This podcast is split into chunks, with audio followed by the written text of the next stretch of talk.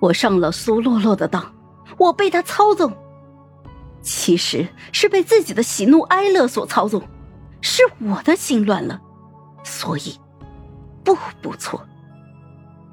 我相信了他能控制我，他才能控制我。如若我不相信命数，只相信自己的本心，我就能够获得自由。我松开了苏洛洛，他一脸懵的看着我，然后变得震惊。你竟然……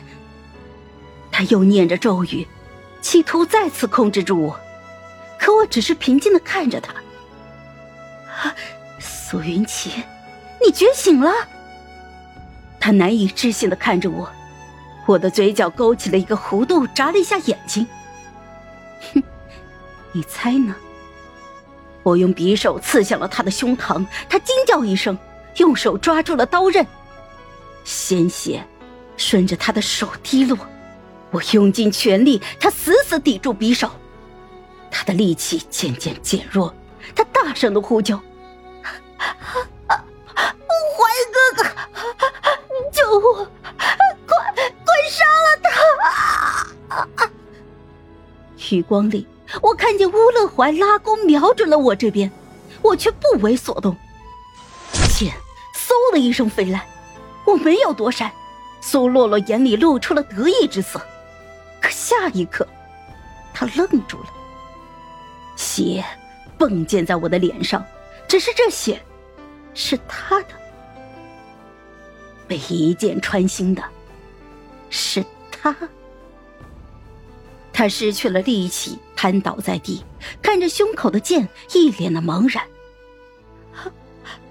怎么，怎么会是这样？吴乐怀走了过来，俯视着他。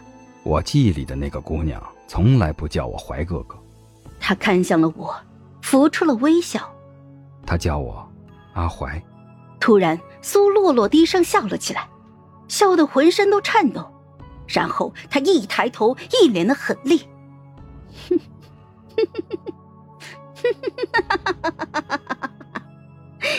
原来执念够深，真的会觉醒啊！哼，可惜呀，你们是我的笔下人，怎么可能杀得了我呢？他拔掉了胸口的剑，慢慢的站了起来。他的伤口竟然在愈合。我脸色大变，乌乐怀喊了一声“小心”，就来牵我的手。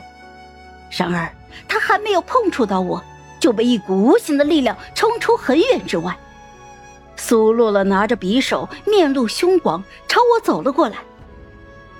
哼，苏云奇，你不过是我的笔下人。竟然能抢走我的一切！你配吗？